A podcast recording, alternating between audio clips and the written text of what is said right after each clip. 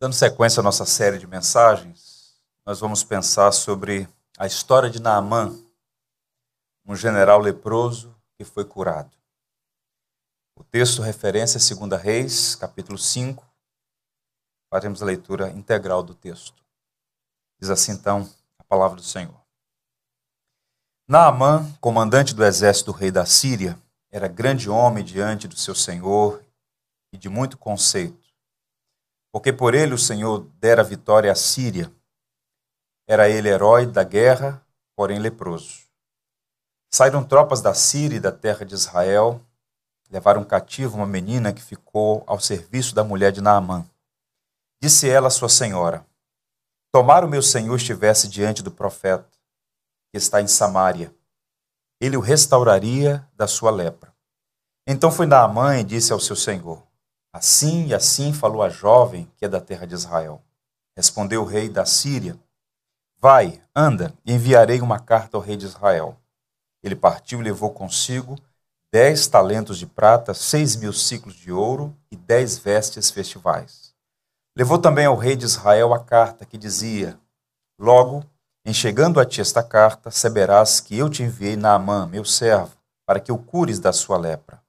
Tendo lido o rei de Israel a carta, rasgou as suas vestes e disse: Acaso sou Deus, com poder de tirar a vida ou dá-la, para que este envie a mim um homem para eu curá-lo de sua lepra? Notai, pois, e vede que procura um pretexto para romper comigo. Ouvindo, porém, Eliseu, homem de Deus, que o rei de Israel rasgara as suas vestes, mandou dizer ao rei: Por que rasgaste as tuas vestes? Deixa ouvir a mim, e saberá que há profeta em Israel. Veio, pois, Naamã com seus cavalos e os seus carros e parou à porta da casa de Eliseu. Então Eliseu mandou um mensageiro, dizendo: Vai, lava-te sete vezes no Jordão, e a tua carne será restaurada e ficarás limpo. Naamã, porém, muito se indignou e se foi dizendo: Pensava eu que ele sairia ter comigo. Por se ia de pé, invocaria o nome do Senhor, seu Deus, moveria a mão sobre o lugar da lepra e restauraria o leproso. Não são, porventura, Abana e Farfá, rios de Damasco, melhores do que todas as águas de Israel? Não poderia eu lavar-me neles e ficar limpo? E voltou-se e foi com indignação.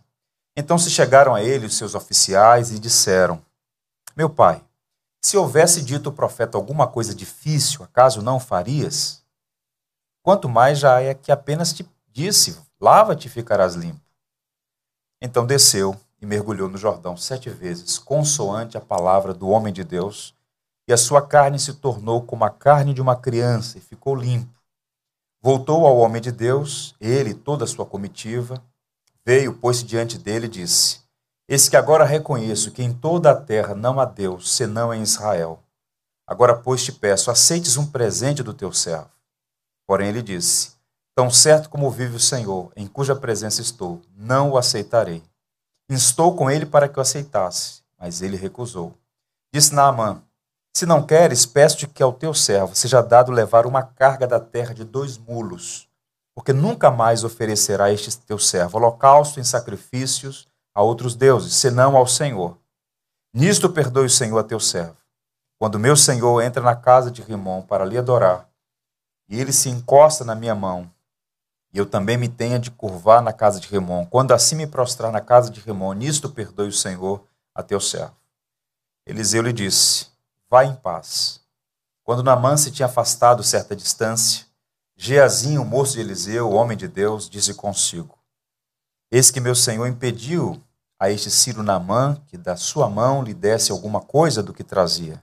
Porém, tão certo como vive o Senhor, hei de correr atrás dele receberei dele alguma coisa. Então foi Geazim em alcance de Naamã. Naamã, vendo que corria atrás dele, saltou do carro a encontrá-lo e perguntou: Vai tudo bem? Ele respondeu: Tudo vai bem. Meu senhor mandou te dizer: Eis que agora mesmo vieram a mim dois jovens, dentre os discípulos dos profetas da região montanhosa de Efraim. Dá-lhes, pois, um talento de prata e duas vestes festivais. Disse Naamã: Ser servido, toma dois talentos. Estou com ele e amarrou dois talentos de prata em dois sacos e duas vestes festivais. Pô-los sobre dois dos seus moços, os quais o levaram adiante dele. Tendo ele chegado ao outeiro, tomou das suas mãos e os depositou na casa, e despediu aqueles homens que se foram. Ele, porém, entrou e pôs-se diante de seu senhor. Perguntou-lhe Eliseu: De onde vens, Geazim? Respondeu ele: Teu servo não foi a parte alguma. Porém, ele lhe disse: Porventura não fui contigo em espírito quando aquele homem voltou do seu carro a encontrar-te? Era isto ocasião para tomares prata, para tomares vestes, olivais e vinhas, ovelhas e bois, servos e servas? Portanto, a lepra de Naamã se pegará a ti, e a tua descendência para sempre. Então saiu diante dele leproso, branco como a neve. Que o Senhor nos abençoe. A narrativa em foco aqui é a descrição da história de Naamã. Esse nome era muito comum na Síria antiga. Significa gracioso, justo. Um nome comum, mas uma história muito singular. Parece um roteiro de filme. Quem é Naamã? Ele é um general do exército da Síria, um homem de muita proeminência, de grande prestígio em toda a Síria. Eu diria até com um currículo de muitas vitórias. Eu olho para Naamã, imagino ele fardado com muitas medalhas reluzindo no peito. Todavia, debaixo daquela pompa de general vitorioso havia um homem doente, leproso, enfermo. E era uma doença ultrajante, ela é um estigma, era um sinal de maldição. Pois bem, e o cronista, ao narrar a história de Naamã, diz que ele era herói da guerra, porém leproso. O general é informado por uma menina que havia sido capturada em território israelense. E a menina disse: Olha, falando a esposa de Naamã, se o meu senhor conhecesse o profeta da minha terra, ele saberia que o Deus de Israel pode reverter o quadro, pode curá-lo. E Naamã então pede cartas ao rei da Síria, é uma questão diplomática. Ele então se dirige à terra de Israel com um expressivo número de presentes na tentativa de persuadir Eliseu a, a ajudar. Nós lemos a narrativa. Aquele homem é curado, seguindo as orientações de Eliseu, embora no primeiro momento muito reticente. E o fato é que ele volta para a Síria afirmando: só há um Deus vivo e verdadeiro, o Deus de Israel. O cronista, se você observar no início da frase, no início da, do texto, ele usa uma expressão chamada grande homem. Ele era um grande homem diante do rei da Síria. E esse homem de grande prestígio, essa palavra grande, esse adjetivo é apropriado porque a gente enxerga aqui pelo menos cinco elementos da grandeza. Cinco elementos. Eu queria mostrar para vocês. Um grande prestígio, um grande sofrimento, uma grande surpresa, um grande erro e um grande milagre. Queria sua atenção para a gente poder analisar essa história tão extraordinária e aprender com os acertos e desacertos de Naamã. Primeiro, repito, o grande prestígio de Naamã. Ele era comandante de Ben-Hadad. Na Síria, na capital Damasco, ele era o rei. E Naamã funcionava como uma espécie de ministro da guerra, como um homem corajoso, forte, capaz, guerreiro, famoso. Observe porque isso fica muito claro no verso primeiro. Naamã, comandante do exército do rei da Síria, era grande homem, está aí o adjetivo, grande homem diante de seu senhor e de muito conceito, porque por ele o Senhor dera vitória à Síria. Ele era herói da guerra, porém leproso. A honra que é dedicada a Naamã aqui pode ser vista sob três ângulos. Primeiro, ele tinha honra militar. Naamã, comandante do exército do rei da Síria, herói de guerra. Ou seja, ele comandava todas as tropas daquele país. Portanto, não era alguém pequeno, era alguém de proeminência, era um herói nacional. A farda cheia de condecorações. O nome, o nome dele ocupava as páginas dos jornais da Síria, pelas vitórias que ele conquistou. Era uma espécie de ídolo da nação, aplaudido nas praças. Canções eram feitas em homenagem a Naamã. É muito comum isso no Oriente, tributar honra a pessoas vitoriosas que levam o país a vitórias. Portanto, ele tinha uma carreira militar singular, vitoriosa, ele era o máximo. Honras militares. Também tinha honra política, porque o texto diz que ele era grande homem diante de seu senhor. Ele ocupava o primeiro escalão do governo da Síria. Era o braço direito do rei, ele tem acesso ao rei. Homem forte, responsável por vitórias militares e grandes estratégias para a Síria, naquele corredor importante do Oriente Médio. E também tinha honra popular entre os militares, no governo e entre as pessoas, porque o texto diz que de muito conceito, era admirado, aplaudido, tinha aprovação popular. Tudo isso é o quadro que monta o perfil de prestígio de Naamã. Agora, uma coisa notável aqui. Ser herói popular não preenchia o coração daquele homem. Ele tem um problema. Herói da guerra, porém leproso. Eu fiquei pensando quantas pessoas num país como o nosso, artistas, esportistas, cantores, políticos, com muito prestígio, fama, sucesso, recursos e carregam também a lepra moderna, o vazio existencial. Vitoriosos em muitos aspectos, mas com um problema insolúvel por eles mesmos. Mesmo doente, Naamã ainda continuava orgulhoso. Vejam como a coisa é. Tanto é que quando o profeta pede para ele fazer uma coisa que, ao seu entendimento, era humilhante, ele se recusa, indignado. Eu imagino que até esbravejando. Spurgeon disse que havia uma lepra em sua carne, um orgulho em seu coração e uma cegueira em seus olhos. Esse era o quadro do prestigioso Naamã. Uma coisa ainda curiosa, falando sobre o prestígio dele, que choca a muitos, é porque ainda no verso primeiro, o cronista diz que ele era um homem abençoado por Deus, porque por ele o Senhor dera vitória à Síria. O sucesso militar de Naamã é atribuído ao Deus de Israel. Como entender isso? O Senhor, nosso Deus, ele é o soberano das nações, como ainda há pouco lemos o Salmo 67. Naamã era idólatra, ele estava curvado diante do panteão de ídolos da Síria, Havia múltiplos deuses ali, inclusive o mais prestigiado deles, Rimon, mas ele era abençoado. Deus o abençoava com vistas em planos maiores. Os teólogos chamam isso de graça comum.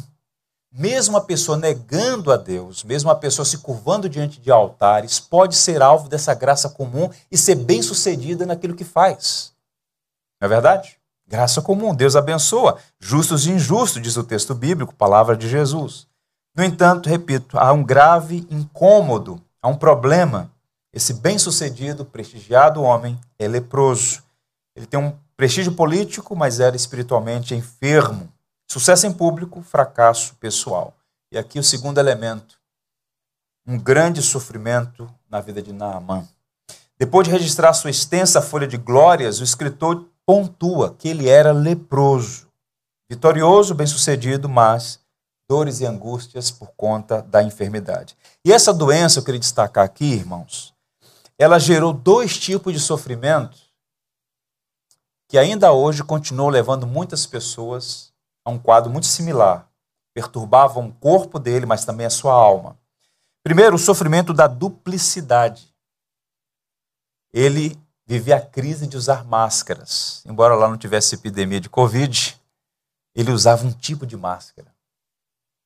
Para entender o que significa lepra aqui, eu quero ler para os irmãos o comentário histórico-cultural da Bíblia, de um dos doutores que tem servido à igreja.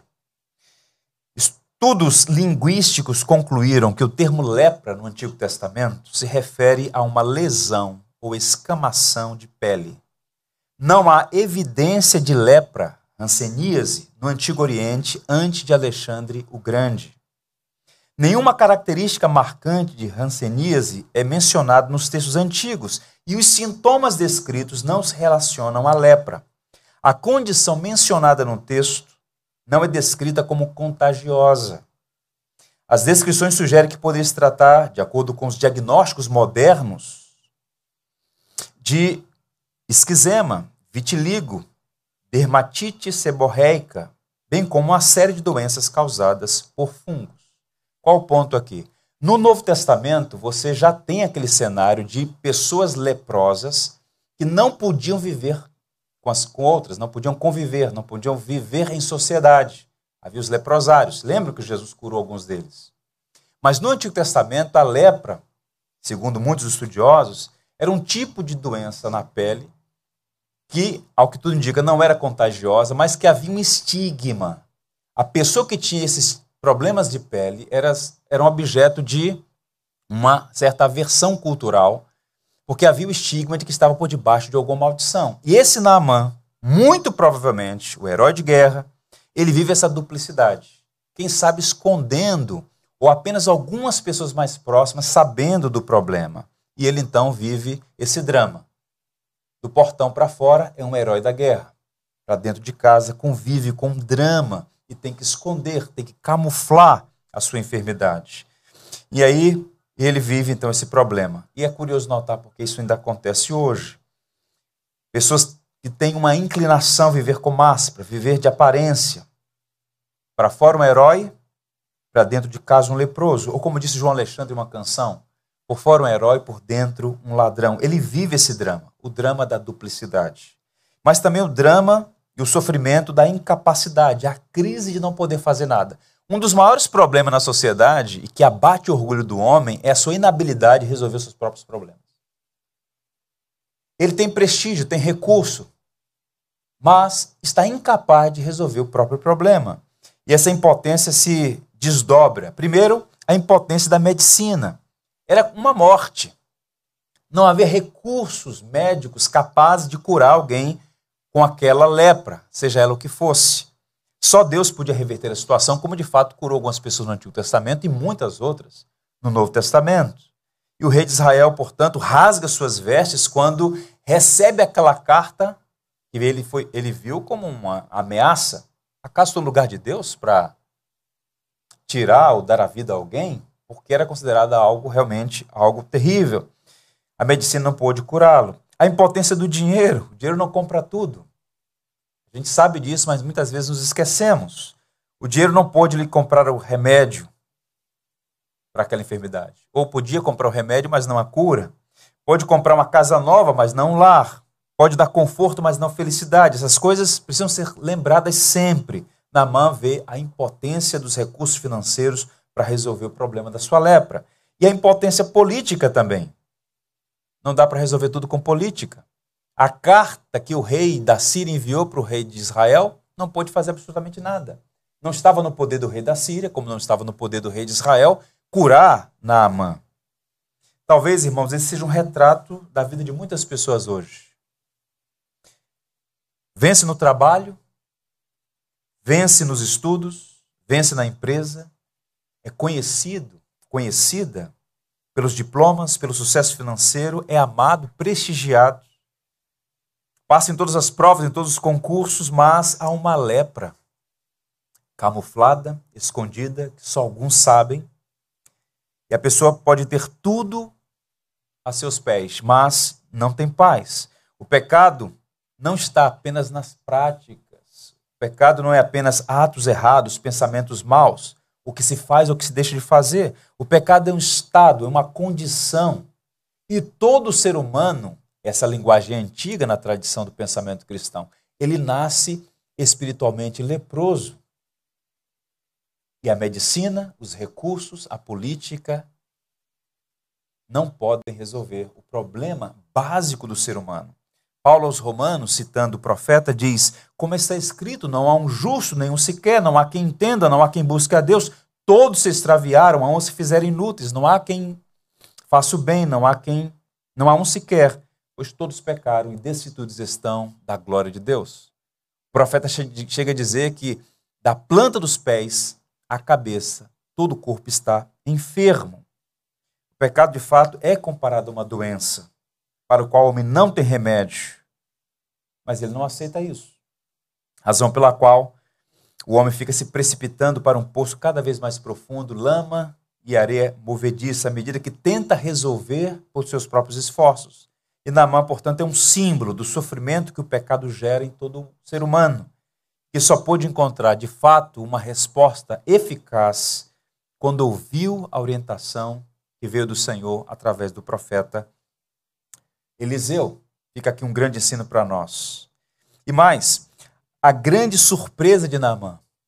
Fico pensando como ele ficou surpreendido com essa informação. Ele que era um habilidoso estrategista, que deve ter feito muitas viagens, para ser do primeiro escalão, um herói, um comandante, um general, ele tinha inclusive ser, é, informações privilegiadas. Mas de repente, de onde menos se espera, ele é informado sobre a solução do seu problema. Observe os versos 2 e 3. Ora, tropas da Síria haviam atacado Israel e levado cativo uma menina que passou a servir a mulher de Naamã. Um dia, ela disse a sua senhora: Se o meu senhor procurasse o profeta que está em Samaria, ele o curaria da lepra. Isso não é curioso? A resposta ao problema de Naamã não estava no palácio. Os respeitados médicos, os grandes sábios, notáveis nobres, nenhum deles tinha solução. E, para surpresa de todos, a resposta veio da cozinha de uma menina que foi feita escrava, anônima. Ela diz: Eu sei qual é a solução. Se o meu senhor conhecesse o profeta que há em Samaria, ele ficaria curado. E aqui algumas informações importantes, porque vejam como são os métodos de Deus trabalhar com um homem. Uma menina escrava foi usada por Deus para a salvação do homem mais poderoso da Síria. Podemos dizer com toda segurança que Deus amava Naamã, embora Naamã adorasse a falsos ídolos, falsos deuses. Ele era um homem idólatra, pagão, politicamente inimigo de Israel. Então vejam aqui inclusive como nós vamos ver, Jesus cita Naamã como um sinal da graça de Deus, não apenas sobre os judeus, mas sobre todos os povos da terra. Um Deus que nos ama apesar de não ser amado. Pois bem, o milagre começou quando a menina escrava se coloca nas mãos de Deus para testemunhar. E a graça se manifesta assim, em lugares inesperados e por meio de pessoas improváveis. Quem diria que aquela menina teria a resposta para o drama do general sírio. E essa história se repete em todo o Antigo Testamento. Por exemplo, lembre-se da história de José. Quando o faraó do Egito ficou perturbado com o sonho que teve, ninguém em todo o império foi capaz de interpretar o sonho, senão José, que era um jovem escravo hebreu. A resposta veio da prisão através de um adolescente escravo. O menino tinha 17 anos. É mais sabedoria do que todos os magos do Egito. Deus usou um menino para interpretar o sonho, sonho que nenhum dos sábios do Egito conseguiu. Mais um caso, quando o exército dos filisteus se acovardou, perdão, quando o exército dos filisteus, através do temido Golias, se apresentou diante de Israel, afrontando por 40 dias, de onde veio? O instrumento que Deus usou para a vitória de Israel sobre os filisteus. Veio de um pastorzinho, um garoto chamado Davi, que o Senhor tirou de trás dos pastos, do cuidado das ovelhas para vencer o gigante Golias. Parece que o método de Deus continua sendo o mesmo. Deus usando pessoas improváveis, em situações circunstanciais inesperadas para manifestar a sua graça. Nós não sabemos o nome daquela menina, mas ela tem muito a nos ensinar. Vejam vocês quais barreiras ela teve que vencer para comunicar a verdade àquela família. Primeira barreira da distância. Ela era uma exilada na Síria. Ela está em terra estrangeira, pagã, na casa de um idólatra, mas ela dá testemunho da verdade, ela dá testemunho de Deus. O Senhor Deus de perto e de longe, irmãos. Deus opera aqui, ali e acolá. Ela vence isso. Ela vence a barreira da discriminação. Ela foi arrancada à força. Era muito comum nas batalhas. Então, a parte vencida era subjugada e, por vezes, muitas pessoas eram capturadas, levadas como reféns, como escravos como servos. E ela está ali contra a sua vontade, longe da família, longe da sua terra, longe da sua família. Mas essa menina vê aquela oportunidade para comunicar a verdade. Mesmo escrava naquela condição, ela se vê como uma embaixadora do céu e ela transmite a verdade.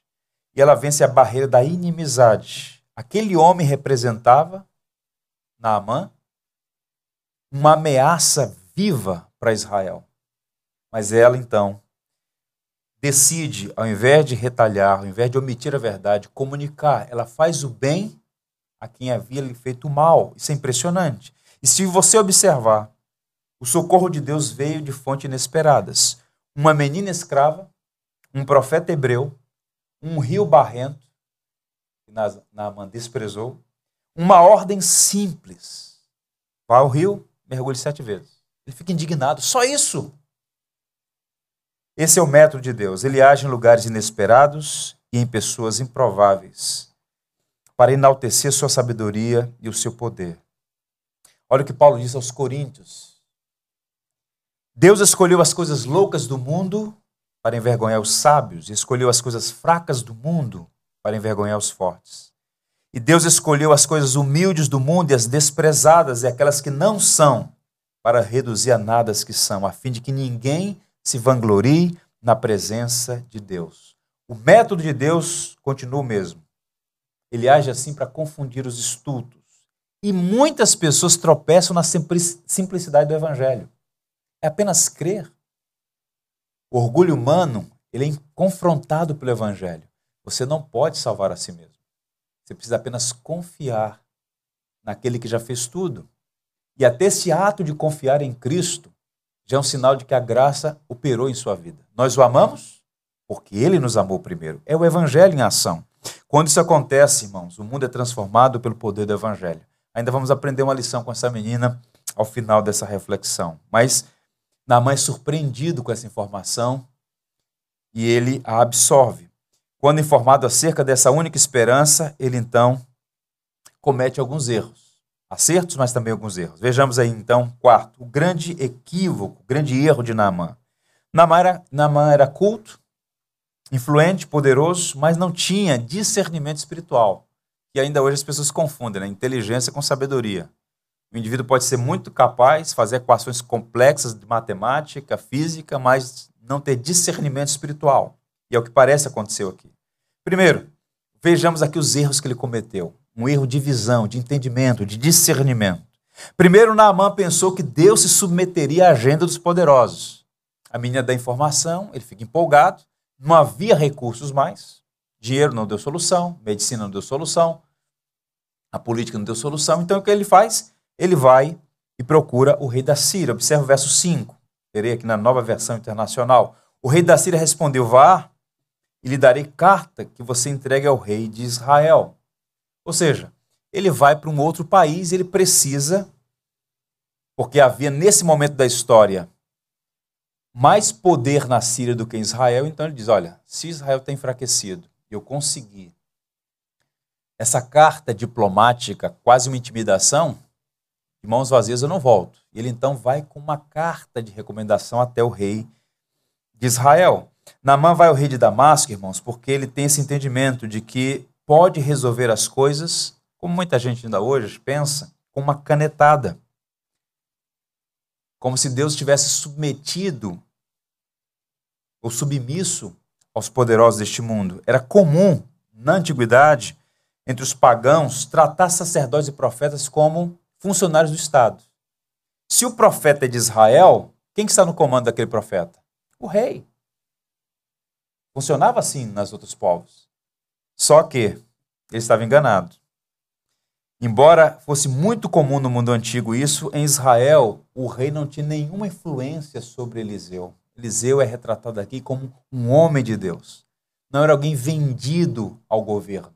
Não era alguém que se submetia à agenda política. Ele era um homem independente, um profeta, um navim, aquele que falava da parte de Deus. Naamã tem prestígio político, mas é espiritualmente cego. Ele pensa que a fé é um negócio, um comércio. E há muita gente ainda hoje agindo assim, fazendo das coisas sagradas, das coisas de Deus, negócio, balcão de negócio. Isso tudo é muito triste. Veja, por exemplo, esses últimos acontecimentos que tanta mancha trazem à igreja evangélica brasileira por conta de pessoas que não conseguem discernir que o evangelho é de outra natureza. Ou como disse Jesus, meu reino não é deste mundo. Naamã então tropeça. O verso 7 diz assim: quando o rei recebe a carta, assim que o rei de Israel leu a carta, verso 7, rasgou as vestes e disse: Por acaso sou Deus capaz de conceder vida e morte? Porque este homem me envia alguém para que eu o cure da lepra. Vejam como ele procura um motivo para se desentender comigo. O rei de Israel rasgou suas vestes porque ele sabia que Deus não estava sob seu controle, que Eliseu não estava sob seu controle, que ele não tinha condições de dar uma ordem ao profeta para que curasse Naamã. Naamã, então, percebe claramente que ele tem um entendimento equivocado. Uma outra coisa ainda. Naamã pensou que as bênçãos de Deus poderiam ser compradas com dinheiro. Algo novo? Percebam. Respondeu o rei da Síria: Vai, anda, enviarei uma carta ao rei de Israel. Ele partiu e levou consigo o quê? Dez talentos de prata, seis mil ciclos de ouro e dez vestes festivais. Vocês têm noção do que está acontecendo aqui?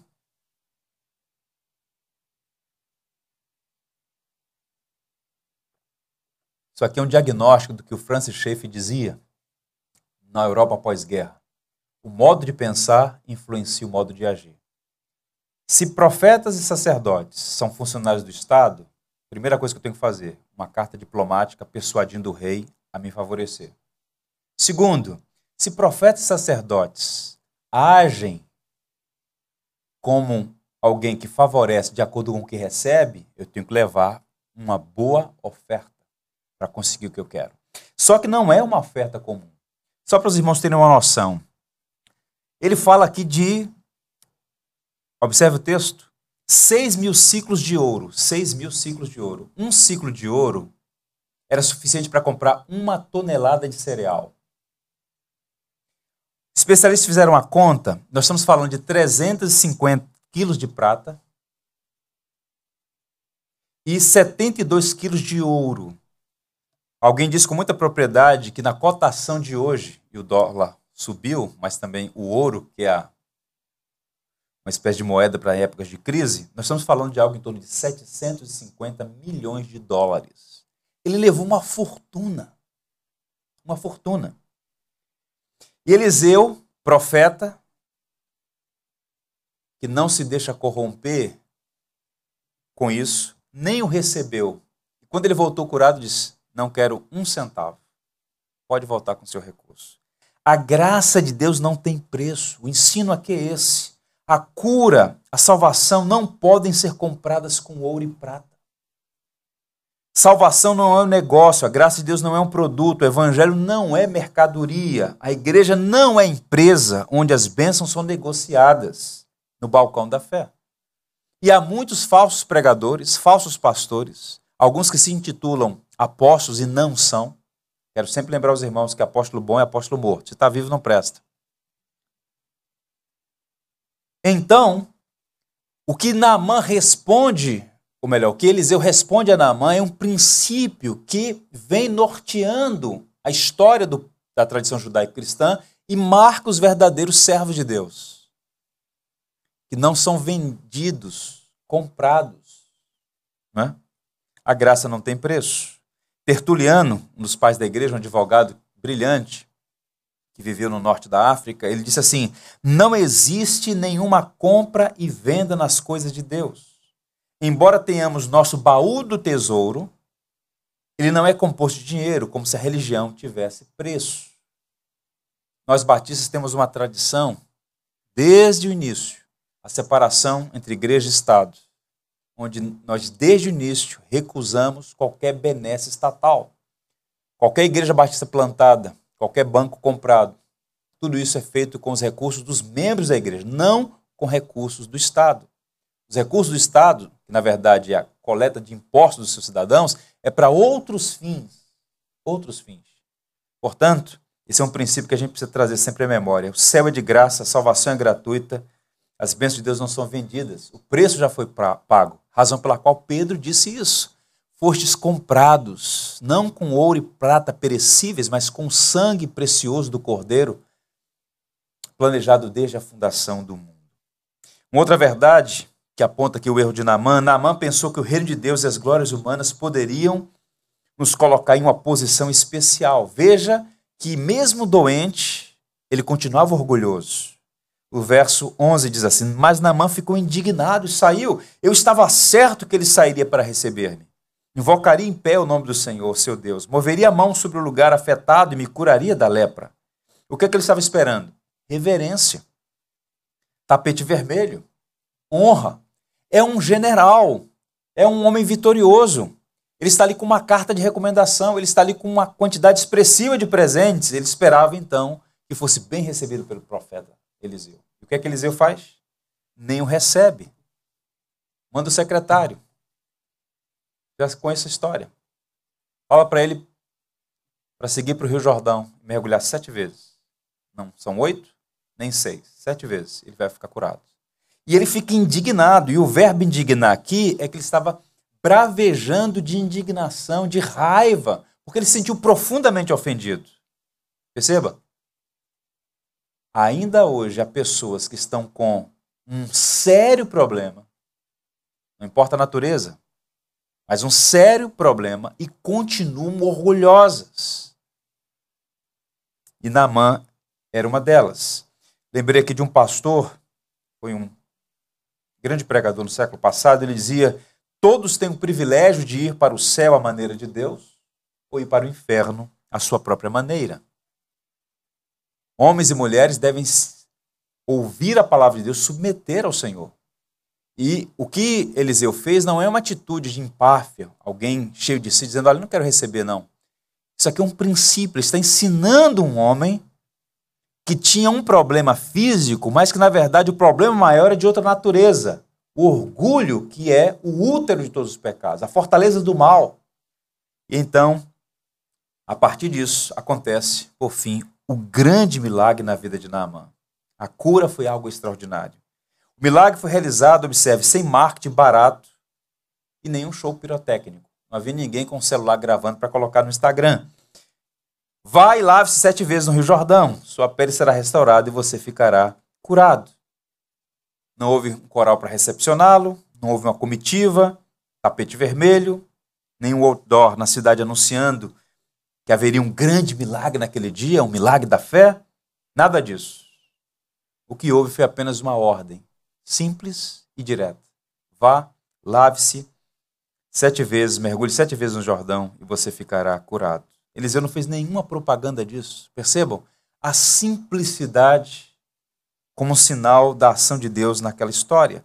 Namã queria trombeta, cerimônia, ritos e pompas, mas ele estava equivocado. Segundo, o milagre foi realizado depois que o orgulho foi destronado. Observe a linguagem dele. Quando Eliseu diz, olha, você precisa mergulhar sete vezes no Jordão, verso, os versos 12 a 13 apontam o seguinte. Não são os rios Abana e Farfá em Damasco melhores do que todas as águas de Israel? Será que não poderia lavar-me nele e ser purificado? E foi embora dali furioso. É o que diz a nova versão internacional. Bem, vamos recapitular a história aqui. Ele faz uma viagem de 160 quilômetros. Tá? Ele não faz a bordo de um Corolla confortável. Ele faz isso a cavalo. 160 quilômetros, a gente você daqui a Cabo Frio montado no animal. Uma viagem custosa. Por mais que ele fosse homem preparado, é uma viagem desgastante. 160 quilômetros. Ele chega. O rei já fica temeroso, porque diz: Olha, você tem um problema que eu não posso te ajudar. Você está querendo usar de pretexto para uma guerra? Eu sou Deus para te curar? Eu não tenho poder nem para dar vida nem para matar. E a história chega aos ouvidos de Eliseu e diz: Olha, pede para ele vir a mim, ele vai descobrir que aqui é um profeta em Israel. Ele vai a Eliseu: Bem, o profeta vai me receber. Talvez o profeta tenha ouvido falar dos presentes que eu tenho para aquele que vai me curar. O profeta chega, ele chega na casa do profeta, o profeta nem o recebe, não vai nem à porta, não vê nem a cor da pele. Pois bem, e aquele homem orgulhoso, quando ouve a fala, o recado de Eliseu para ir ao Jordão, ele fica indignado. Porque ele teria que fazer o seguinte: ele tem que voltar mais 50 quilômetros pelo mesmo caminho que fez, para de lá pegar a única estrada em direção ao Jordão. E mergulhar sete vezes o Jordão, que tinha fama de ser de fato um igarapé, um rio, um rio barrento, um rio estreito embora seja longo, tendo lá talvez uns 270 quilômetros, nasce no Hermon, vai desaguar lá no Mar Morto. Mas não é um grande rio. Não é um grande rio. E ele diz: olha, não são os rios Abana e Farfá. Abana é um rio que nasce nas colinas, nas montanhas do Líbano e vai até a Síria. E Farfá nasce também no Hermon e vai em direção à Síria. Eram rios muito melhores, muito maiores, muito mais conhecidos, embora hoje o nome tenha mudado. E Namã então fica indignado com aquilo. Só que o que está acontecendo ali? Deus está trabalhando o orgulho dele. E usa agora os oficiais, talvez as pessoas mais próximas a ele. Os oficiais chegam e dizem: Meu pai, mostrando aqui uma intimidade.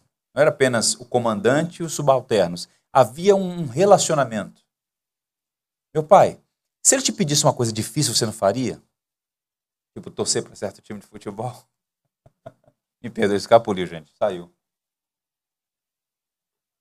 Você não faria? Faria. Então, já estamos aqui. Não custa nada. E ele vai então ao Jordão. Chega lá, ele mergulha sete vezes e diz o texto que a sua pele fica limpa como a pele de uma criança. O Moody, The White Moody, ele diz o seguinte: ele perdeu a calma, perdeu o orgulho e perdeu a lepra. Essa costuma ser a sequência pela qual pecadores rebeldes e orgulhosos são convertidos. Perdem a calma, o orgulho e depois perdem a lepra. Muita gente fica indignada ao ouvir o evangelho. Você é pecador, não pode salvar a si mesmo. E elas pensam: eu? Eu sou um cidadão de bem, eu pago meus impostos, sou um bom pai, um bom avô, uma boa dona de casa, um bom profissional, uma boa profissional. profissional. E elas ficam indignadas. Orgulho mas quando se submete à mensagem do Evangelho, que apenas crê e receber de graça o dom de Deus, a lepra. Orgulhosos não entrarão jamais no reino dos céus, porque o orgulho se interpõe entre nós e Deus. O maior feito da história é Deus vindo ao nosso encontro e tomando a iniciativa de nos amar, de nos acolher, de providenciar os meios para que pudéssemos ser reconciliados com Ele, para que pudéssemos ter vida e vida em abundância. E você que tem ouvido o evangelho, continua resistindo ao evangelho, você é um Naamã. Leproso, porém ainda muito orgulhoso. Você precisa se render ao evangelho. E mais, o milagre foi realizado depois que o pecado foi desmascarado. Assim ele desceu o Jordão, mergulhou sete vezes, conforme a ordem, ordem do homem de Deus, e foi purificado. Sua pele tornou-se como de uma criança. Quando Eliseu mandou Naamã mergulhar no rio, estava dizendo o seguinte: você tem que tirar sua armadura. Você tem que mostrar sua pele. Você tem que mostrar quem você é. Eliseu estava mostrando que não podemos ser curados sem admitir publicamente nossa doença, nossa lepra.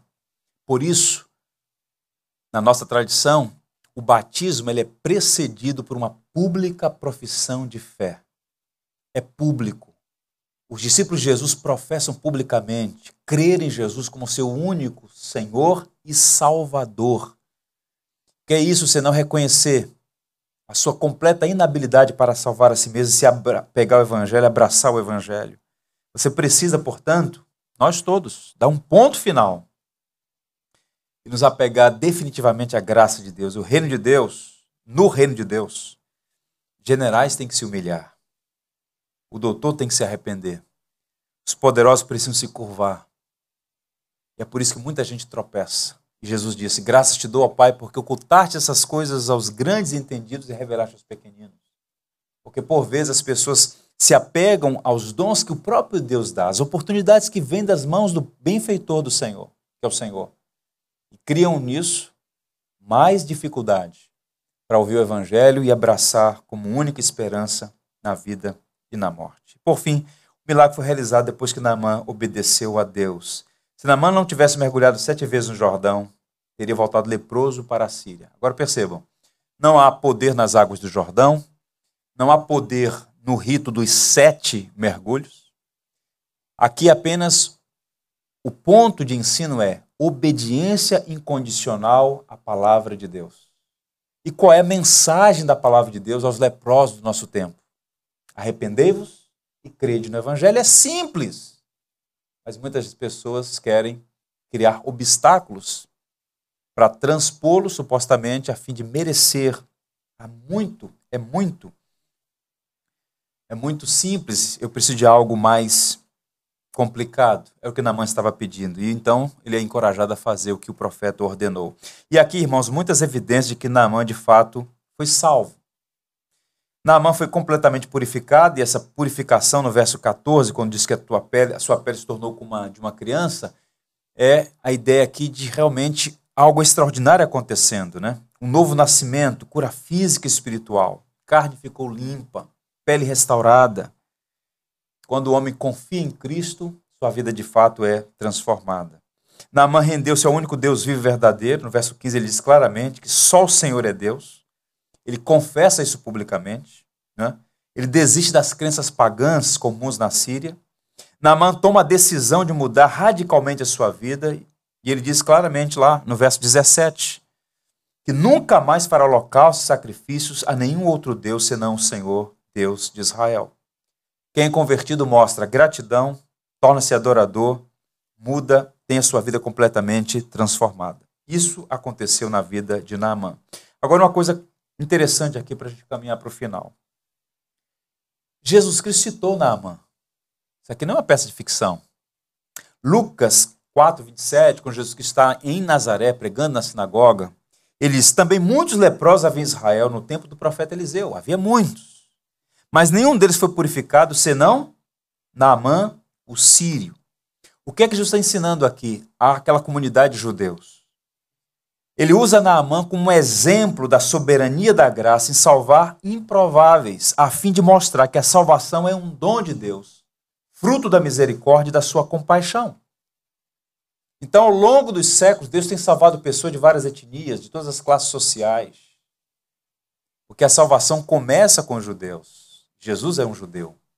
Mas ela se estende, cumprindo a promessa que Deus fez a Abraão: em ti serão benditas todas as famílias da terra. Portanto, Deus manifestou graça na vida de Naamã naqueles dias. E nós cremos que ele foi contado entre os herdeiros do pacto da graça. Qual é a conclusão que nós chegamos? Queria encerrar falando duas coisas. Aos que já confessaram a Jesus como Senhor e Salvador e também aos que ainda não professaram sua fé. A você que ainda não confessou Jesus como Senhor e Salvador. Talvez haja pessoas aqui, talvez algumas acompanhando a gente pela internet.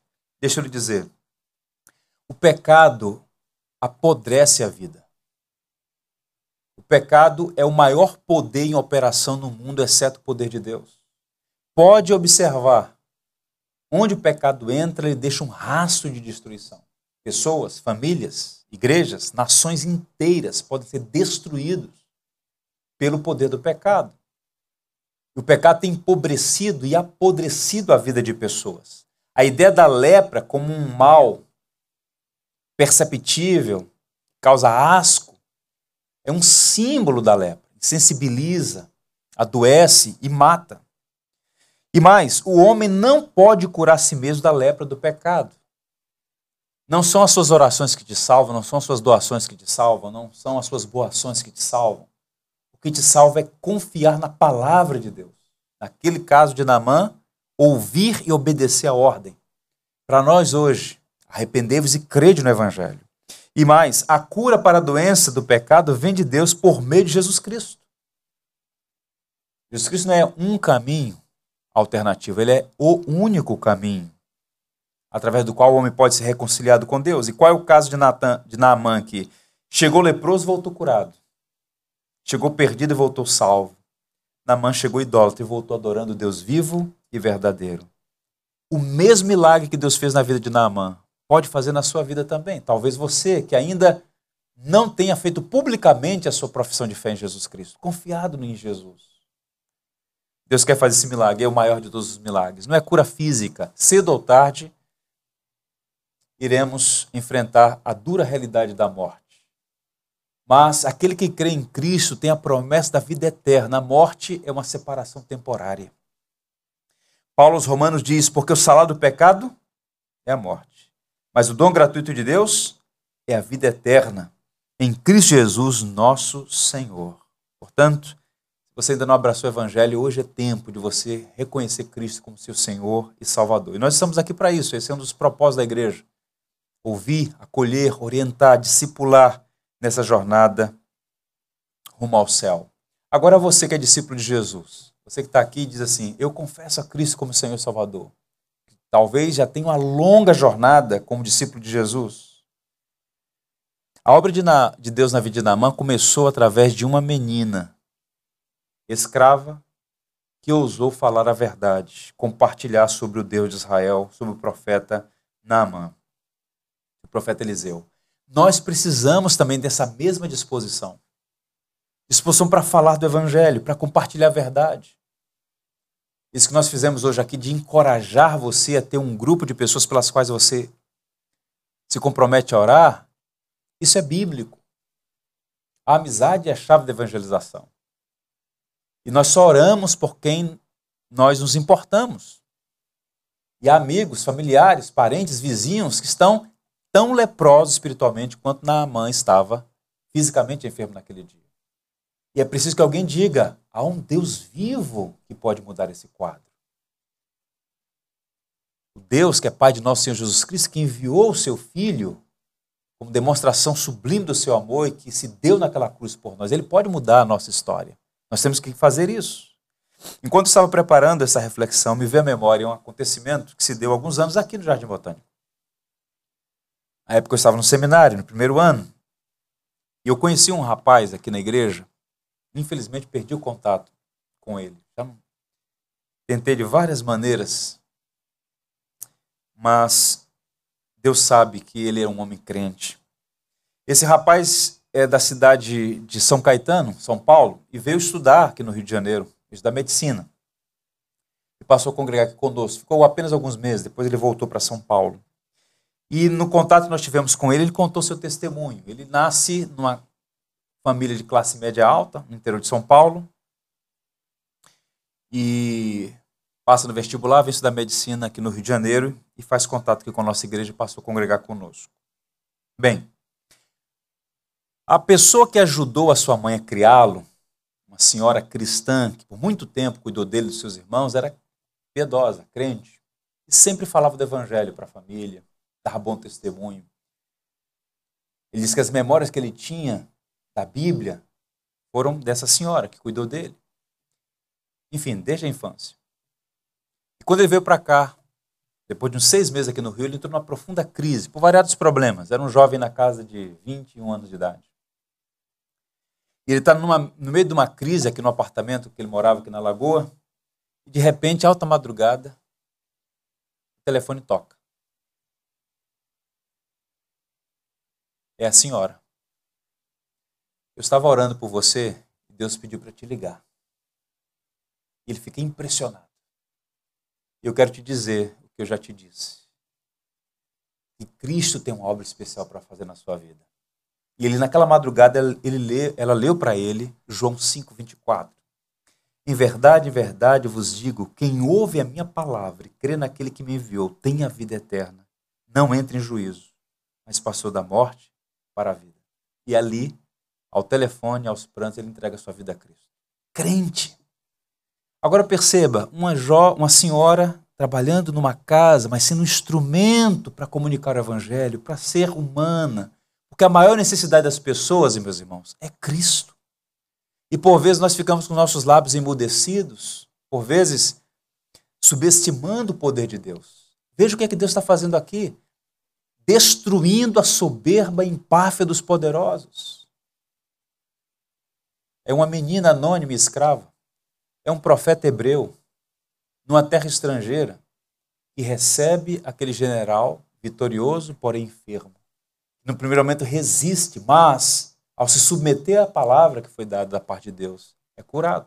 Nós precisamos nos comportar como aquela menina, sendo instrumentos para comunicar aos leprosos ao nosso redor que Cristo pode transformar a vida deles. Que assim seja. Amém? Nós vamos orar pedindo a Deus que nos ajude. E seguir nós vamos cantar maravilhosa graça. Graça bendita que salvou Naamã.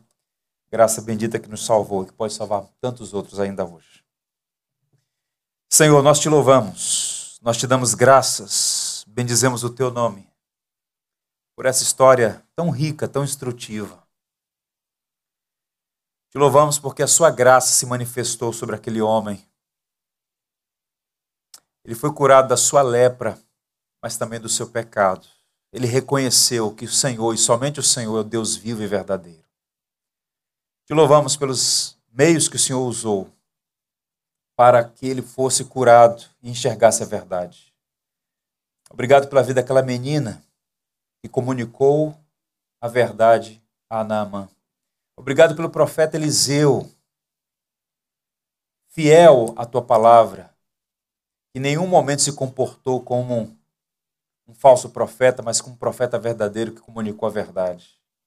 Ó Senhor, ajuda-nos para que essa história de Naamã cause impacto em nossa vida hoje.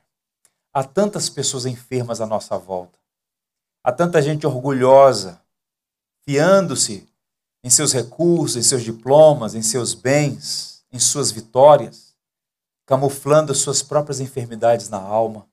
Ó Senhor, ajuda-nos a estar atentos para que possamos comunicar a verdade, que Cristo deseja transformá-las. Por graça o faz. Essa salvação não pode ser comprada, não pode ser merecida, é dom do céu, é sinal da tua bondade, e merecida e maravilhosa. Obrigado, Senhor, porque um dia esta graça também nos alcançou. Estamos aqui hoje em culto de ação de graças, louvor ao teu nome. Se podemos cantar maravilhosa graça, é porque o Senhor também nos alcançou. Não fomos lavados no Rio Jordão, fomos lavados no sangue do Cordeiro. E a nossa lepra passou, porque Cristo nos purificou para sempre. A Ele e a Ele somente a honra, o louvor e a glória. E cada um daqueles que nos ouve, que ainda não assumiu um compromisso com Cristo, Senhor, que possa aproveitar o dia de hoje e abraçar o Evangelho, ser curado, e cada um de nós seja como aquela menina, arautos da graça, dizendo aos leprosos que há um Deus vivo em Israel que pode curá-lo. Que assim seja para o teu louvor e para a nossa alegria. Por Jesus. Amém e amém.